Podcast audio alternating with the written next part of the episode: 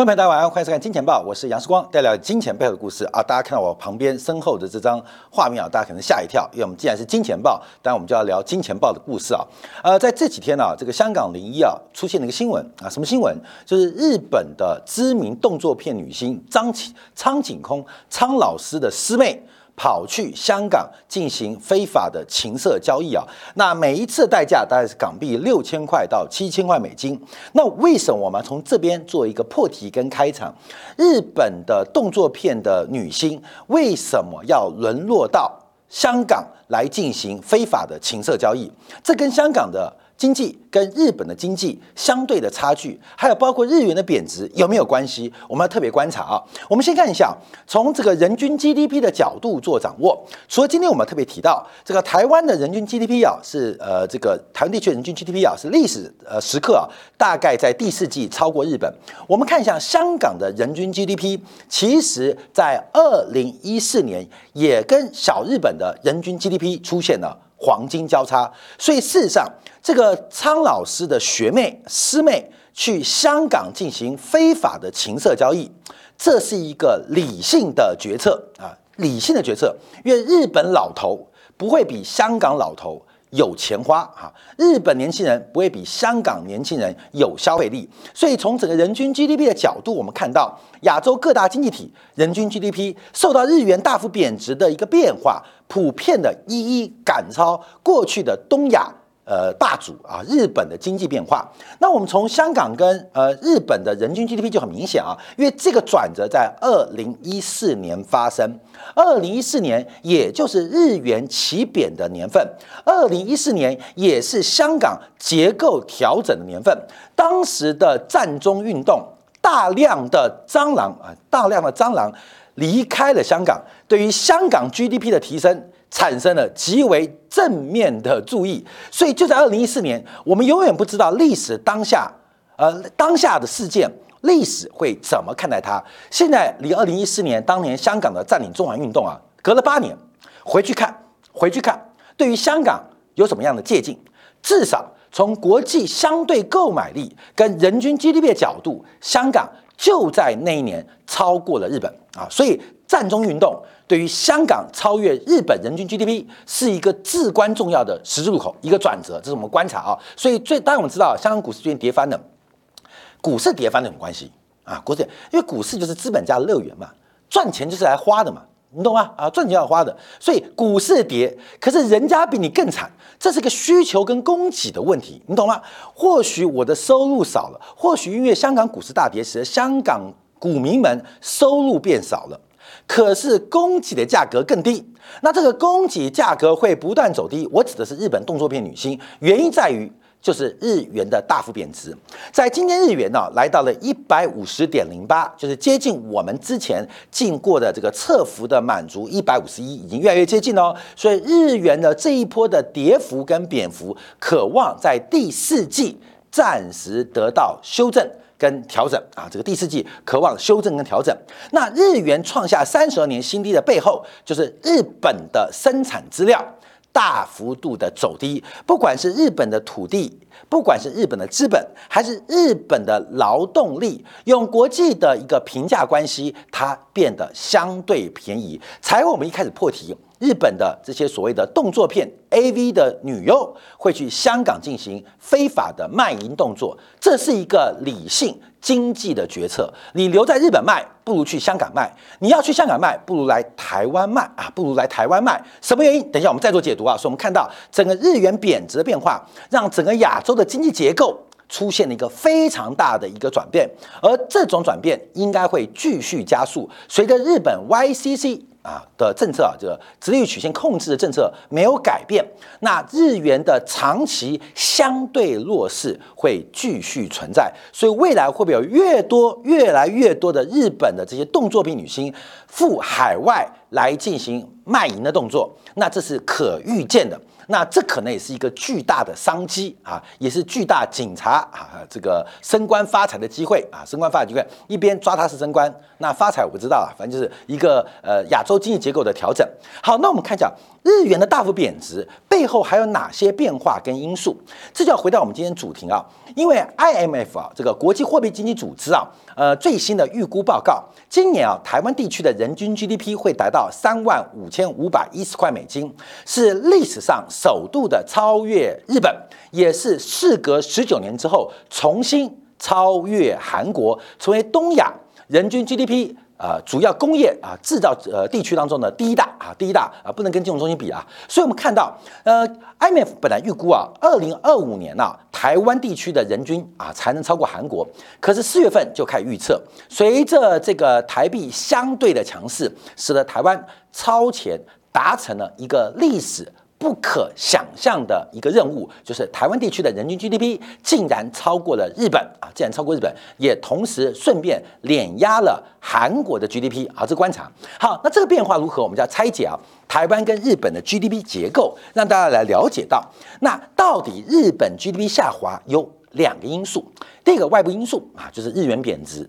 啊，日元贬值，所以日本的东西变得非常非常便宜。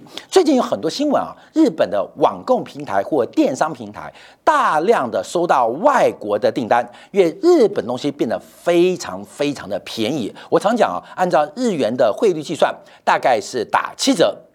啊，这已经含日本的通胀哦，把日本的物价跟生产的这个物价成本反映进去，大概日本的物价是去年同期的七折啊，七折啊，这个很重要，七折。所以这个，假如你买的东西买日本东西没有去年七折，基本上那你就是被当韭菜割，资本家很坏的，找一堆理由来跟你讲。所以我想说，房地产因为建材走高。那你跟我讲嘛，房地产，你这个房子多重嘛？看没有？所以很多啊，资本家的话术啊，是完全不经不起挑战的。你说这个原物料走高，所以房价要走高，那我们就按斤称两来看一下，房地产到底是十吨还是二十吨嘛？你就知道这个价格算下去，按照每平或每平方米算，你就发现这个根本是站不住脚的啊，根本是站不住脚的。所以我常看到，其实我常常喜欢看这个招标啊，台湾很多公共建设招标，他会写个很大的一个工呃工程的这个营建的一个牌子嘛，上面就有工作什么什么时候起造，什么时候完成，那这个标案谁监造谁制造，然后这是什么政府的预算，中央出多少，地方出多少，都会写在上面。我常常喜欢看看什么，看那个招标的决预算。因为它公开哦，就写，所以光美你看那个什么社会住宅啊，或政府单位，它的一个招标计划，那个大的建筑，你去看底下都会一定有这个建筑的预算多少，然后要盖多少平，一换算过来，哦，我跟你讲，不换算不得了，一换算笑死人。就是政府招标啊，政府现在招标啊，盖的很多东西啊，基本上那个平均的单价其实会低到你。超出想象啊，低到你超出想象。好，那么再回来观察，所以事实上很多东西是一个基础的理论，它会形成一个价值的体系。可是价格体系跟价值体系中间存在的知识不对称跟资讯不对称，才会使得这个供需双方可能会出现超额的成本或超额的利润，就像是理论上。日本的 AV 女星应该现在赶快来台湾，赶快去香港，赶快去上海进行交易啊！那因为讯息跟资讯不对称，很多日本的呃，不管是男的女的，男优女优，他不知道啊，这就是讯息跟资讯不对不对称。那我们看日本怎么了？一个是日元贬值，第二个我们分析，除了贬值之外呢？那日本的内部结构是什么？很多人会认为啊，因为日本在今年呢，经常这样赤字的关系，使得日本的经济表现不佳，人均 GDP 相对是比较放缓。我们从支出面法做观察，因为 GDP 指的是一段时间这个国家啊，呃，包括国民所创造的。附加价值的总和啊，附加价值的总和，这个定义要清楚啊。所以通常支出面法是把消费、投资、政府的支出，还有包括海外啊的需求进行一个计算。那我们观察一下，因为过去这一年受到物价大幅走高，而且日元贬值的关系，我们都会错认为日本的贸易逆差。是拖累日本 GDP 的一个主要原因。事实上，我们算出来啊，把出口减进口，就是形成进出口。二零一三年占日本大概是负的百分之一，到了二零二年，今年上半年变负的零点三。所以拖累日本 GDP 的原因，其实并不是贸易逆差。但我们观察，因为日本在过去这十年正在跟全球脱钩。我们从日本光是看出口。光是看出口，不要管进口，出口占 GDP 的比重，二零一三年占日本创造价值的百分之十六，就 GDP，到了二零二二上半年只剩下百分之十，也就是外部需求相对于日本的国内的价值创造这个比重越来越低。我们也可以了解到，这是日本产业。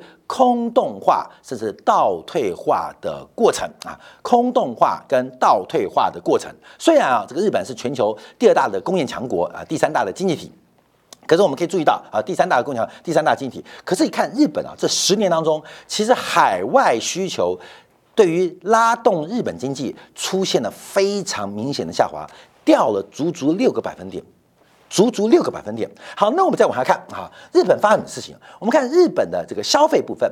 二零一三年啊，日本国民的国内消费占日本 GDP 的百分之五七点四，到了二零二年上半年剩下百分之五十四点五。所以我们看到日本的国内消费力不足，也是一个拖累日本经济的主要原因。这个占比就往下掉嘛，所以这边也大概掉了二点九个百分点，这边也掉了二点九百百分点。所以从进出口。进啊，进的进啊，就是 net 进出口掉了零点九个百分点。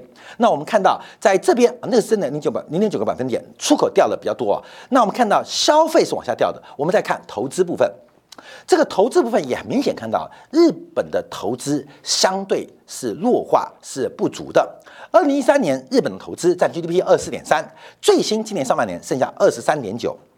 所以我们看到第一个是海外对日本的需求。还有包括日本国内消费者的消费，还有包括日本的厂商、企业、家户单位的投资，占日本 GDP 的规模都在做收敛，比例都在收敛。那唯一剩下什么？唯一剩下的是日本政府的开销。日本的经济完全是由日本政府在支持。所以，国民哦，我不是讲欲望，不是讲情绪，我不跟你开玩笑。今天去玩。去嫖、去交易日本的 AV 女优、男优是有日本政府的补贴哦，你懂意思了吗？是日本政府补贴海外的需求者哦，关明你要注意到这重点哦，这是日本政府在做补贴哦，所以你不要开玩笑，这本来可能要八千块，现在变成六千五，那一千五百块啊，这个就是日本政府在补贴，所以经济很特别，因为我们所有的人的行为。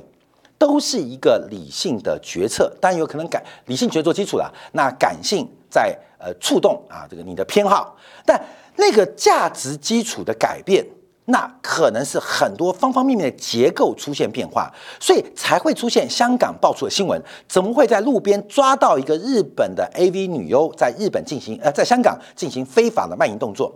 因为对于这个女优来讲，我拿到政府的补贴来赚钱。这是一个非常理性的经济选择。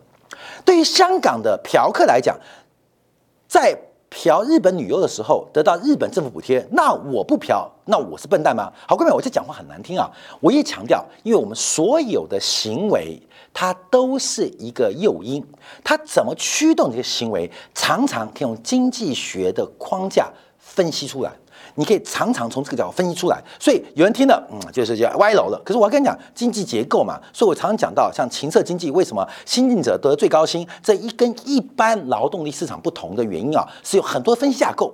那这个分析架构可以解释出很多行为，而这个行为，比如说，哎，我们看到一些呃，这个失学少女，你要去安慰她，去鼓励她，不可能，因为她受到强大经济的诱因。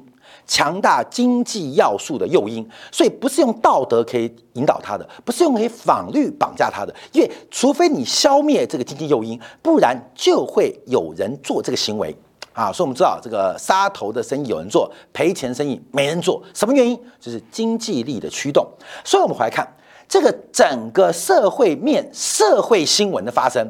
是来自于经济面的变化，所以我们可以看到，日本过去十年整个经济的撑住，完全是靠日本政府在整个 GDP 当中它的比重加大，所以形成了日本债务存量不断的堆积跟累积，而这个过程也使得日本对于国债利率的控制有政治上的安排。我再次强调，过没有？像台湾很多贸易商非常坏啊。什么松下也不降价了，日立也不降价了，大金也不降价了，Hitachi 也不降价，呃，这个呃，Toyota 也不降价，坏透了。其实上，日本在补贴，你知道吗？在补贴，所以我们可以看到日本的产品受到日本政府补贴，不仅日本国民可以受惠，透过日元贬值关系，更是分享给全球。好，那我们再观察，那为什么台湾会超过日本呢？因为台湾对于补贴没有少过哦。完全没有少过哦。我们看一下台湾的经济啊，其实从一九九八到两千零七，那这个比较是跨越从金融亚洲金融风暴到次贷海啸，再从亚呃次贷海啸到二零一七做个比较。其实台湾呢过得非常辛苦，尤其是在次贷海啸之后，台湾是受伤最重的，因为相对一九九八到二零零七，从二零零八到二零一七，台湾的 GDP 的增速从原来的百分之五腰斩到百分之二点七。我们看到我们的竞争对手韩国是从百分之四点九。打六折啊，到三点一。那新加坡是百分之五点五，掉到百分之四点四，而香港地区是百分之三点九，掉到百分之二点七。我们很明显看到，在两千零八年之后啊，这个台湾的经济的发展出现了非常严重的困顿期，是非常非常惨的。直到二零一七年才开始放缓。所以我说啊，要选举啊，二零零八到二零一六，谁当台湾的领导人？马英九，方便你懂吗？所以马英九被全台湾人唾弃，这个唾弃啊不是意识形态哦，你在做经济决策的时候就不知不觉把票盖给别人了，就不知不觉啊，就跟日本的 AV 女优不知不觉就买一个机票到香港去做生意了，这个不是你的一个感性做决策哦，一个人有意识形态，两个人可能有情绪，对政治政党人物的偏好，但一群人就是被经济影响的，就是被经济影响了，所以为什么马英九？严格来讲，按照跟亚洲四小龙标准观察，他是台湾近五十年来最失败的领导人，非常明显啊！很多人说，为什么蔡英文能连任啊？可能有意识形态，又可以对个人偏好，可重点是从二零一七年之后，台湾的经济非常明显的开始把过去失落的八年给补回来。大家知道世光的政治立场，我们讲这话是非常公正的，所以人家为什么会成功？为什么有人会失败？为什么有人值得唾弃？有的人你还是并就称赞他两句，原因就从经济面的表现就看得非常清楚嘛。到底谁乐色，谁黄金？好，从台湾的经济表现似乎就非常非常明显。可是这边就要讲了，我们也不能讲说那就马英九那么差吗？因为马英九在这个阶段为了控制汇率，彭淮南嘛，控制汇率。把台湾的 GDP 做出了非常明显的压制，怎么说呢？我们从结构稍微做观察啊，这是在二零一七、一八，有些一九之后，台湾地区的 GDP 啊，把过去失落八年给赶回来的过程。好，我们再看一下，主要的原因是半导体啊，主要原因半导体。所以等一下我要提到台湾经济超越日本是一个偶然。是一个独立事件，还是会成为一个趋势？因为在过去这三年啊，台湾 GDP 不仅能够超越日本，碾压韩国，最重要就是半导体的一个带动台湾电子的出口。那这边有个叫做这个厕所卫生纸的经济学，厕所的厕纸的经济学啊。什么叫厕所卫生纸经济学？就是我们都知道，厕所有卫生纸啊，上班的时候嘛，这个办公室的这个厕所通常都有准备卫生纸，可是我们常会习惯。自己可能还会多带一份，因为什么？你会害怕没有嘛？那不就糗大了吗？所以通常知道他有，可是我还是会准备一下卫生纸啊，就是哎，不用带嘛，厕所有啊，不用我还要带。我们常看到，尤其女生明显嘛，厕所有啊，没关系，我还是自己准备带一下。这什么意思？就是因为你害怕厕所没有，所以我不想多跑一趟，所以我会预先做准备。好，这种就是呃厕所卫生纸的一个经济学，因为你害怕。可能的短缺，而你的卫生纸成本远远低于你的交通跟时间成本，所以你愿意多备卫生纸。这是过去三年全球半导体乃至于全球经济的结构，就是用在厕所厕纸卫呃厕纸经济学当中啊。所以过去几年啊，台湾的半导体非常繁荣，也创造了极大的附加价值。那什么价？成本二十块卖三十块，创造十块的附加价值；成本二十块卖五十块，创造三十块附加价值；成本二十块卖两百块，创造一百八十块附加价值。而这个附加价值创造就会算到 GDP 当中哦。所以台湾 GDP 在过去两年暴冲，其实感受到主要原因就是台湾的附加价值大幅度的拉高，做同样的事情却有不同的结果啊！这是目前做观察的。我们再从啊这个日经中文网这几天所做的观察，就是拆解 iPhone 十四跟 iPhone 十三做对比啊，那这个就可以从附加价值的角度做观察啊，这是相对的哦，相对的哦。我们看一下这个日本的产，日本在这个 iPhone 十三跟 iPhone 十的差别，iPhone 十三日本的零组件。占总成本的百分之十四点五，到了 iPhone 十四 Pro Max 啊，变百分之十点九，掉了三点六个百分点，就代表日本。我们以全球呃销售量最大的奢侈品苹果的这个 Pro Max 来做计算，我们看日本的比重就降低。那怎么看呢？就是它附加价值在减少嘛。我们看韩国，从原来的三十点四掉到二十点八，也掉了五点六个百分点。所以，我们看到韩国 GDP 会相对落后。我们看台湾，台湾从原来的八点四微幅掉到百分之七点二。所以，以韩国、日本、台湾地区做比较，很明显看到，不管从绝对的这个份额的减少，还是相对的份额减少，事实上都比日韩来的低。这是一个相对的比赛哦。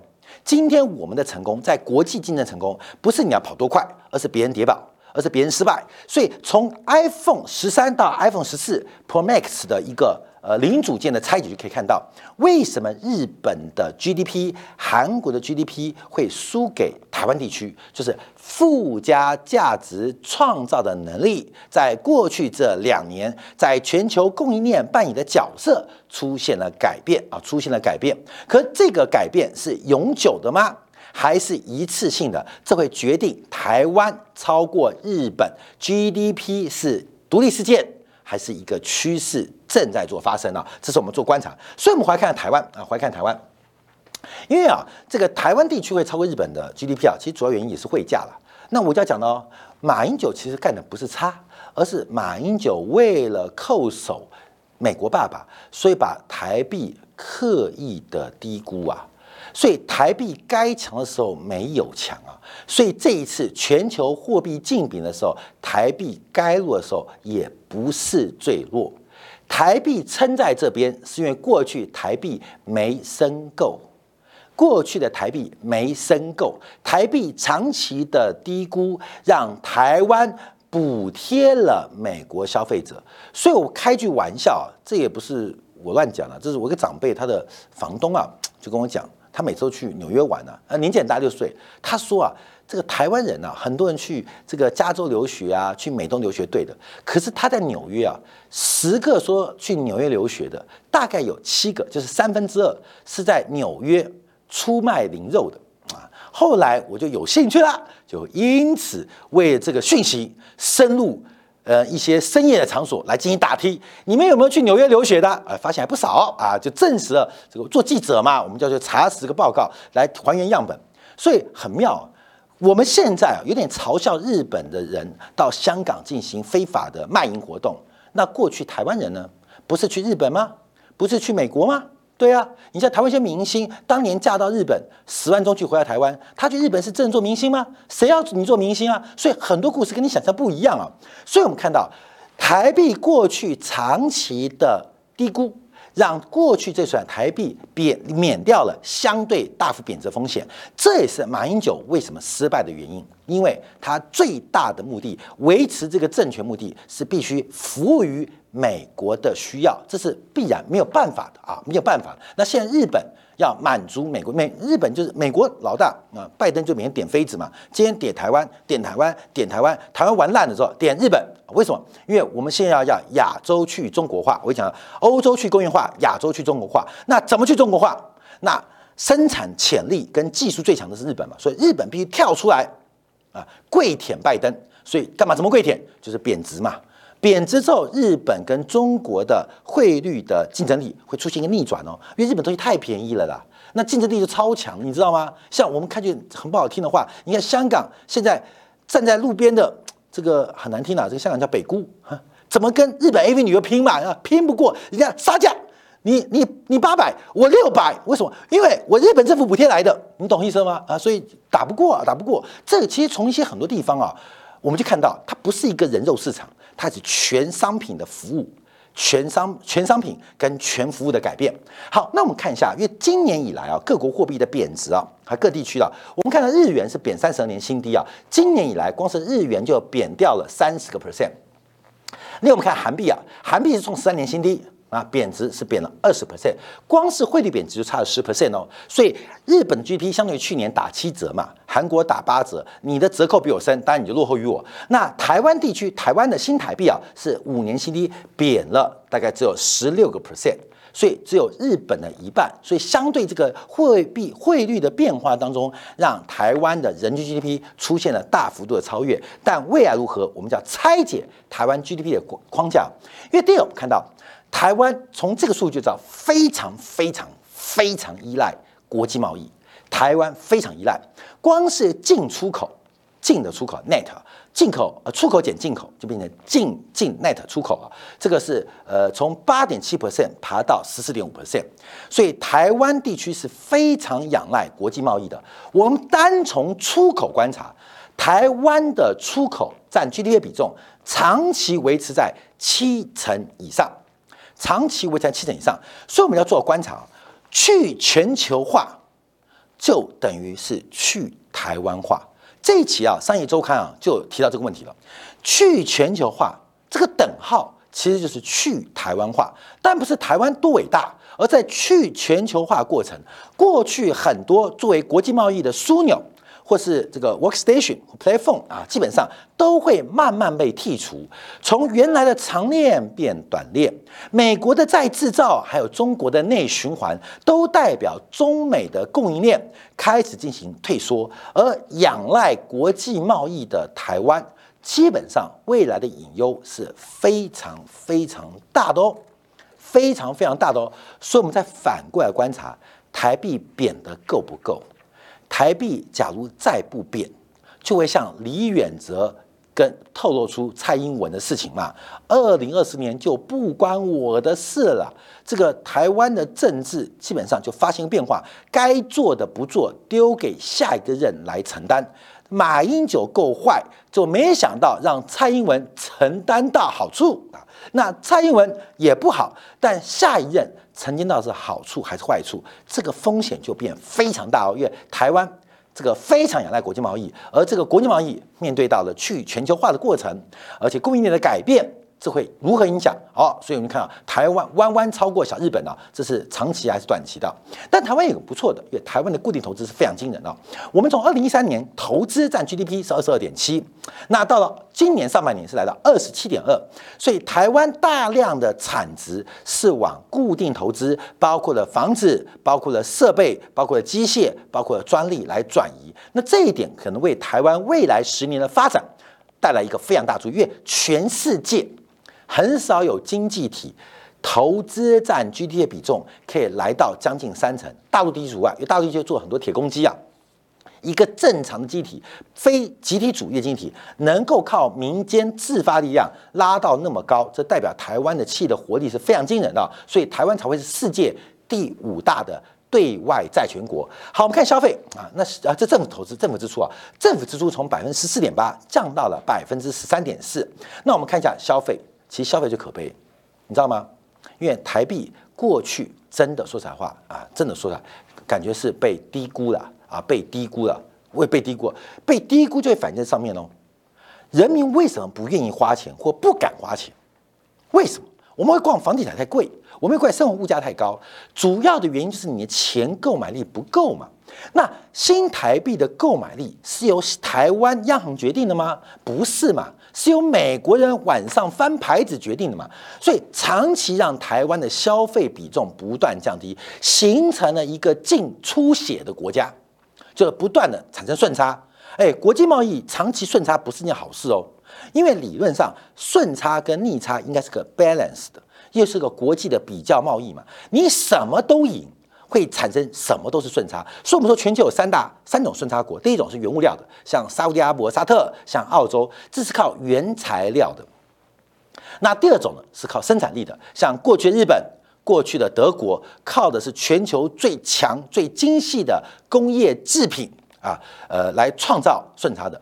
第三种的是扭曲国内。或经济体内的生产要素的价格来创造顺差的啊，就是你不行我就比杀价嘛，那我不行我比你便宜可以吧？便宜最大嘛，所以台湾会创造那么大的顺差，主要原因就是台湾的生产要素，从台湾人的薪资到台湾的物价，其实跟各个地区相比都是偏低的。从台湾消费占 GDP 比重就看得非常非常的一个明显啊，所以我们要观察这个亚洲经济的一个改变。今天我们看到，应该就在十月份，台湾地区的人均 GDP 历史时刻超过了日本。那在八年前的香港，透过了一个这个种族的改变、优化的发展。让香港的人均 GDP 也超过了日本，这个是一个大时代的转变。日本会沦落到今天，人均的附加价值竟然会输给过去的东亚、亚洲四小龙，这是一个时代的改变哦。而这背后隐含的亚洲价值链乃至于全球价值链的改变，好戏才刚上场，所以要值得高兴吗？可能可以高兴，但可以高兴很久吗？我们面对的明天充满了无数的变数跟风险，在变数跟风险来临之前，大家请多多接纳日本可怜的女优。来台湾谋生，我们给他创造一点工作机会，因为他日本政府补贴哦，要掌握日本政府补贴哦，分享给大家。好，稍后片刻，我们要分析一下美联储即将召开利率会议，那那最新的合皮书公布出来，昨天晚上英国、欧洲还有包括了加拿大公布的相继的物价指数都超出预期，引发了国债利率，尤其是美国国债利率再度刷新新高。这个背后的隐含是什么观察？其实啊，我常讲利空会不会出尽，利空会不会不跌，在未来这两周。不到时间会有什么转折？我们休息一下，在经典部分为大家做进一步的解读跟观察。